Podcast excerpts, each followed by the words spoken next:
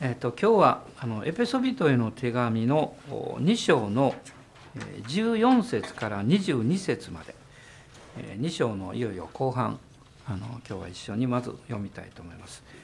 14節から22節までまず読んでください、はい、キリストこそ私たちの平和であり2つのものを1つにし隔ての壁を打ち壊し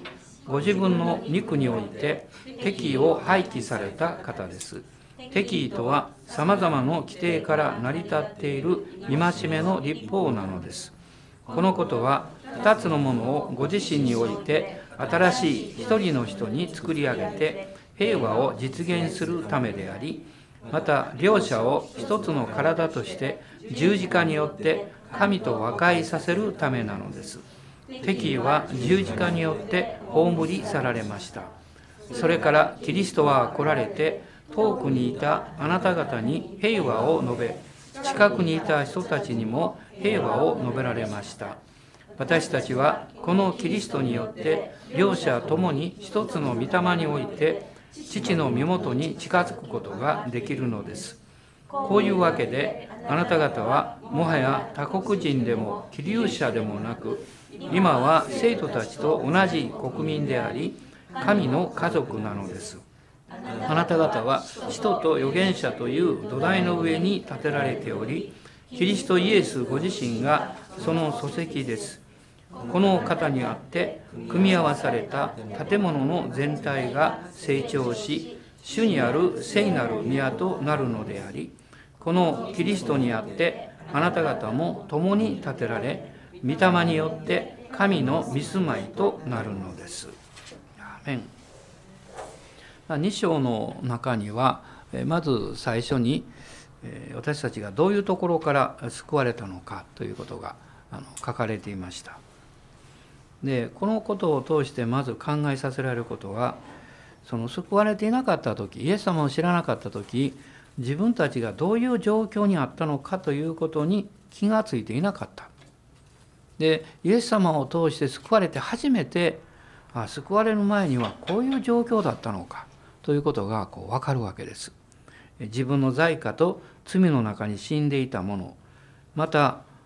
空中の権威を持つ支配者として今も不従順の殻の中に働いている霊に従って歩いていた、まあ、こういうふうにあの書かれています。でもイエス・キリストによって私たちは永遠の救いをま受けたわけですけども、まあ、そのことを神の神からの賜物であるというふうにこの8節の中にはま力強く語られているわけです。まあ、ここには恵みと信仰によって救われたあるいは神の作品とされたそしてこの良い行いをするように私たちは新しく作り変えられたんだということが言われています。そして、えこの救いのこの恵みのま結果として神様のこの壮大な計画の中にキリストの教会というものがこの地上に生まれたんだということが出ていたわけです。まあ、ただやはり契約の民であるイスラエルそしてそこから生まれてきたユダヤ人の人たちの教会とそして全く立法や神の計画と縁のなかった違法人たちの教会そこにやはり何らかのこう壁が生まれてくるというかでもその壁が打ち砕かれたということが実は今日のこのところに詳しく出てくるわけです。この14節から22節ここをですねこの方にあって英語では「in him」と書かれてますけどもうこの大きな内容をこの一言で表すことができると思います。13節のところにキリストの地によって近いものとされたと、ま、パウロは書いたんですけどそれがどういうことを指しているのか、まあ、それがこの14節今日読んだところから出てくるわけです。まあ、ここには何回かキリストにあってまたこの方にあってという言葉が出てくるんですけどもまず最初にこの2章の14節から16節のところここには「キリストこそ」という言葉が出てきますね。キリストこそキリストこそ私たちの平和 Our Peace というこういうことが語られていますつまりそれは2つのものを1つにして隔ての壁を打ち壊したこの隔ての壁というのはイスラエル、まあ、ユダヤ人の人たちが契約の民として神によって選ばれたがためにそうでない人々との間に隔ての壁ができたわけです。つまり私たちもイエス様を信じて新しい生き方が始まります。でも救われるということは同時に自分の親しかった人であってもまだイエス様を信じていない人との間に壁ができてしまうんです。まあ、これは避けられないことだと思いますね。しかし大事なことはその壁が敵意の壁ではなくて、えー、本当に私が祈って愛していく、えー、そしてそれを表していく一つの壁でなきゃいけないというふうに思うんですね。イエス・キリストはこの敵意を廃棄されたということがこの15節の中に出てきました。そしてこの1516の中に、まあ、その内容のことが3つほど出てくるんですけど一つはご自分の肉においてということです。つまりこれはイエス様のこの十字架のあがない具体的なこの十字架の死というものを通して、えー、それが廃棄されていった。でヘブル人への手紙の9章の11節と12節を一緒に読みましょう。ヘブル人への手紙の9章の11節と12節です。一緒にどうぞ。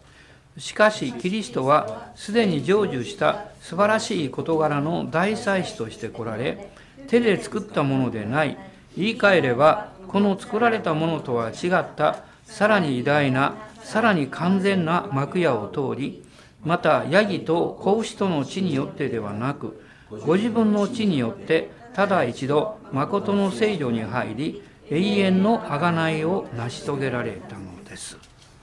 永遠の贖い。まあそれは、えー、永遠の許しであり、えー、永遠の平和であるというふうにもこの言えると思います、えー、そしてこの壁の内容というものがどういうものであったのかということが実はここに出てくるんですね。この15節に書かれています。さまざまの規定から成り立っている戒めの立法なのです。さまざまな規定から成り立っている戒めの立法なのです。つまり神がイスラエルを選ばれたがために契約の結果その契約の民として歩むべき道筋を立法という形でお与えになったわけです。しかしそれが逆に立法を持たない人々にとっては違ったまあ集団というか違った生き方というものが生まれてきて壁ができてしまった。しかしイエス様はこの壁というものを廃棄なさった十字架によってですねしかし立法を廃棄したわけじゃないんです。この大事なことがそのことですねマタイによる福音書の5章の17節と18節です。マタイによる福音書の5章の17と18。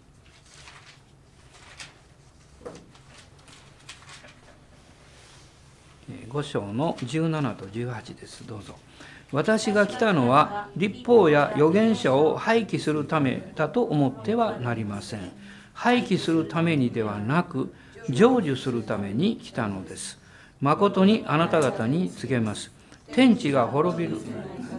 させない限り、立法の中の一点一角でも決して廃れることはありません。全部が成就されます。天地が滅び失せない限り、天地が滅び失せない限り、イエス様はすごいことをおっしゃいました。立法の中の一点一角でも決して廃れることはありません。全部が成就されます。まあ、時々ですね、イエス様を信じて新しくなったんだから、もう私たちはもう立法からも自由でという表現をします。しかしそれは勘違いしてはいけないんですね。立法がなくなったわけじゃないんです。立法がなくなったら大変なことになります。無秩序になります。そうではなくって実は立法というのは、えー、救い主である方を指し示していく道筋であってそしてその道筋を通っていた時にこの救い主なる方がおいでくださって実現してその次の領域に入るその入り口を私たちに導いてくれるものなんです。その入り口とは何かっていうと愛するということです。のローマ人への手紙の13章ここでパウロはその内容について語っています。13章の8節から10節です。一緒にどうぞ。誰に対しても何の借りもあってはいけません。ただし、互いに愛し合うことについては別です。他の人を愛する者は立法を完全に守っているのです。勧誘するな、殺すな、盗むな、貪るなという戒め、また他にどんな戒めがあっても、それらはあなたの隣人をあなた自身のように愛せよという言葉の中に要約されているからです。愛は隣人に対して害を与えません。それゆえ愛は立法を全うします。まあ、このエペソ書の中でパウロがですねさまざまな規定から成り立っている戒めの立法なのです。実はこれが敵を生み出していたと言っているのは立法が悪かったからではなくって立法によって私たちの罪人間のこの罪性というかね悪しき姿というものが見えることによって敵が生まれてきてしまったわけです。ね、例えば私たちがこのことをやりなさいと言われた時にやりたくないって思いがきます。ね、愛しなさいと言われると愛せないっていうことが生まれてきます。そしてそれがこの愛さなきゃいけないということに対して敵意を持つわけです。でもイエス様はそれはあなた方が愛せない、えーとえー、その敵意が生まれてくるのはですね間違って愛するということが間違ってるからではなくって愛する力がないからなんだと。つまりこの問題が私の生活の中にやってきた時に問題は私たちに、え、まあ問題に対してと言っていいでしょうかね私たちは敵意を持つことがあります。なんでこんな問題なんかあるんだろうってあるいはこういう状況が今の自分を霊的に不自由にしてるんだとかあるいは主に従うことの妨げになっているんだとかね。確かにそうなんです。それは事実なんです。でもあの大事なことは、えー、だから、えー、その問題になっていることがダメだということではなくてその問題を、えー、成し遂げていくというかそれを覆っていく力がないということなんですね。でも神様は感謝なことに時々敵が私たちを攻撃するさまざまな問題を用いて信仰の領域に私たちを引っ張っていってくれます。ね、あのパロの軍勢に追い詰められたイスラエルの民がもう前しか見ることができなくってそして後悔が分かれていって歩んでいったようにですね神様はありとあらゆるものを用いられるわけです。でこのさまざまな規定から成り立っている戒めの立法というものが立法が廃棄されたわけではなくって立法によってあらわにされていた私たちの罪がキリストの十字架の贖いによって許されたんだという新しい事実に私たちを引き上げてくれた。そしてその結果、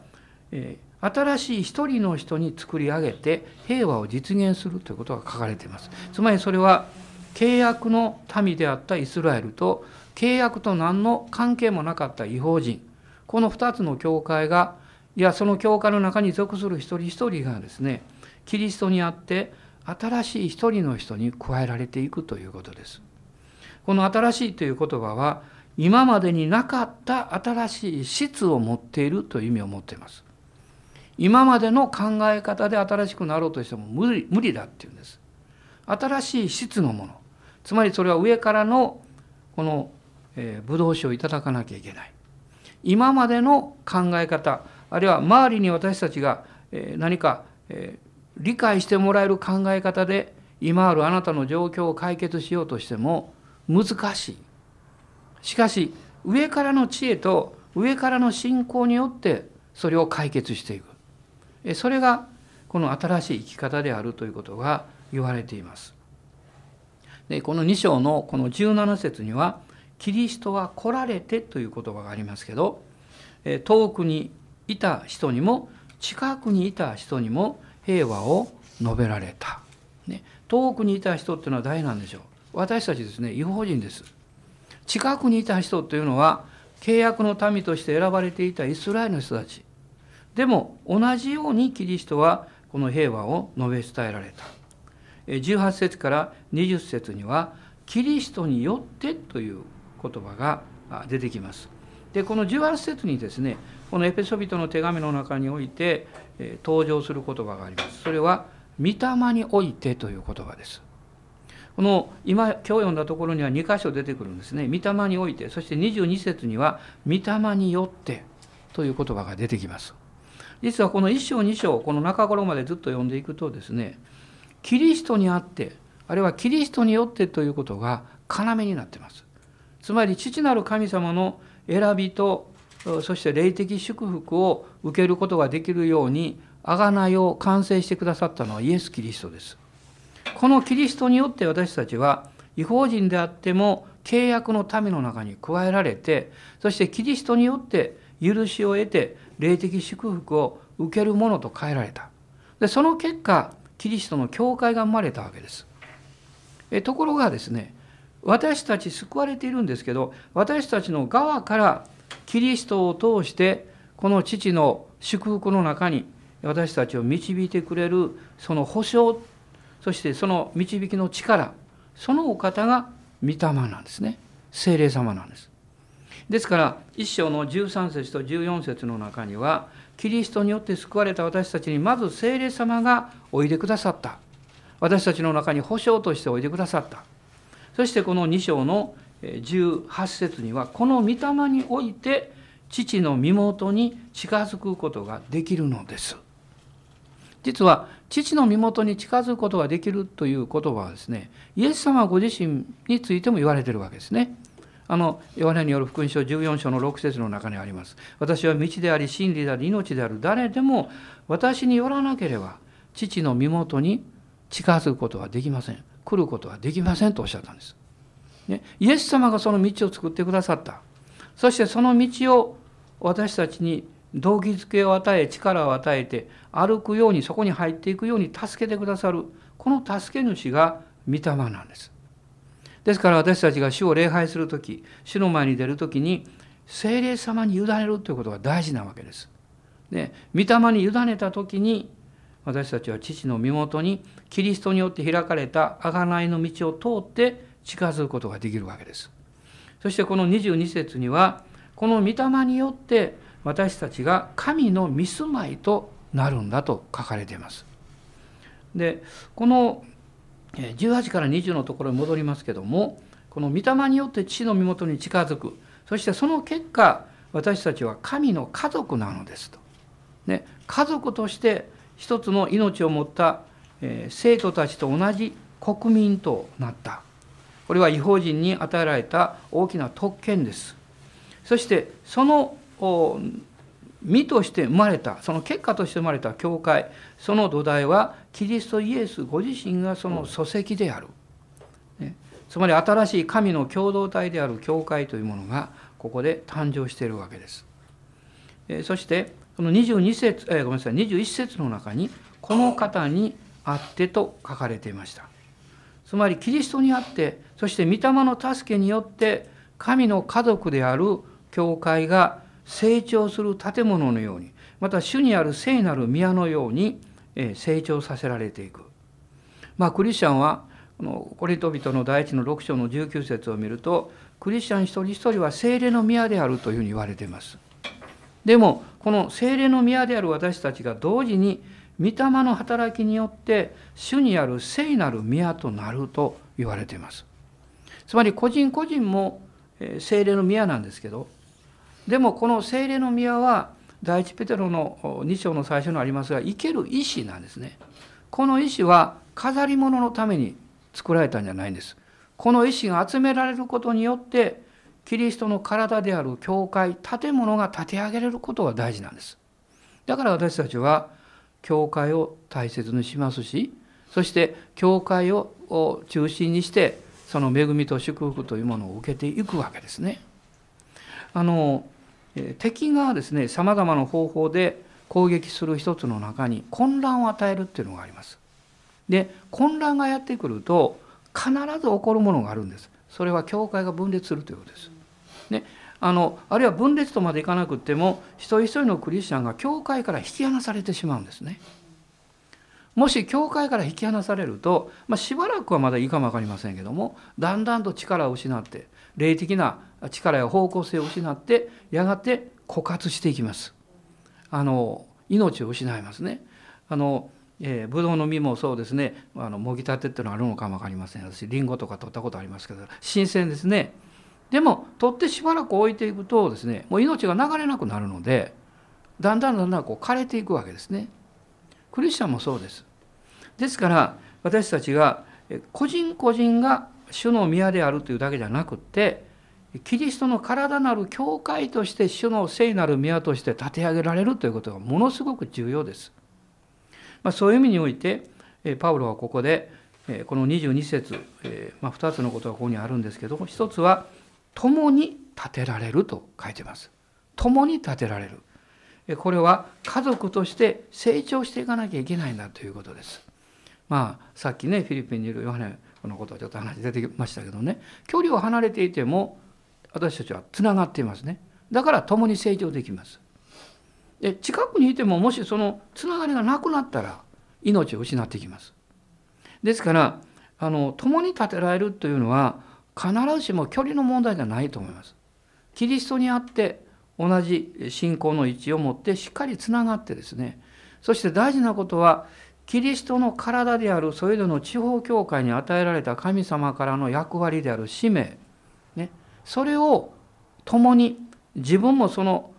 分の一部を背負って、え成し遂げていくということですね。これが私たちの方向をこう決めていくわけです。ね、あの方向を失ったいわゆるあの生き方というのはですね目標がなくなりますね。あの今はクリスマスの時期で街の中も慌ただしいですけど人々がこうわーっと行き交ってますみんなさっさっさと歩いてますねもし歩いてる人にあの「あなたはどこに行くか分かってんですか?」って当たり前ですよって言われます。ね、どこに行くか分からない人の歩き方はすぐ分かります。ブラブラしてます。ブラブラしてます。別にそれが悪いということじゃないんです。でも私たちもですねしっかりとした方向性を持たなきゃいけない。その方向性はキリストの体なる教会に与えられた使命だと私は思います。ですからその使命というものに目が開かれないと。覆ってしまう覆われてしまうと。ね。キリストの体から引き離されていきます。そして命を失っていきます。まあ世界の教会を見てもそうですけど生き生きとこの成長している教会生き生きと力強くこの機能している教会っていうのはもう明確な使命感を持っています。私の教会はこの使命があるんだということをねしっかり持っています。そしてそこに一人一人が献身してるんですね。それがいわゆるえ家族として成長する。そしてもう一つ御霊によって神の見住まいとなると書いてます。つまりこれは神の臨在の場所となるということです、まあ、楽しいクリスマスの集いが続いていますけどもでも普通のクリスマスパーティーとは全く違いますそれは私たちがそのようにキリストにあって集まる時そこには神の臨在があるということですねそこにはあのお互いの中でお互いが生み出したものじゃなくってお互いの中から流れ合って生まれてくる神様の愛の場があるということです。そしてそこにこの暗闇の中にいる人々イエス様のことをまだ知らない人々が入ってくる必要があります。私たちがそれを伝えていく必要があります。もし私たちが自分のことだけで生活が精一杯になってしまったら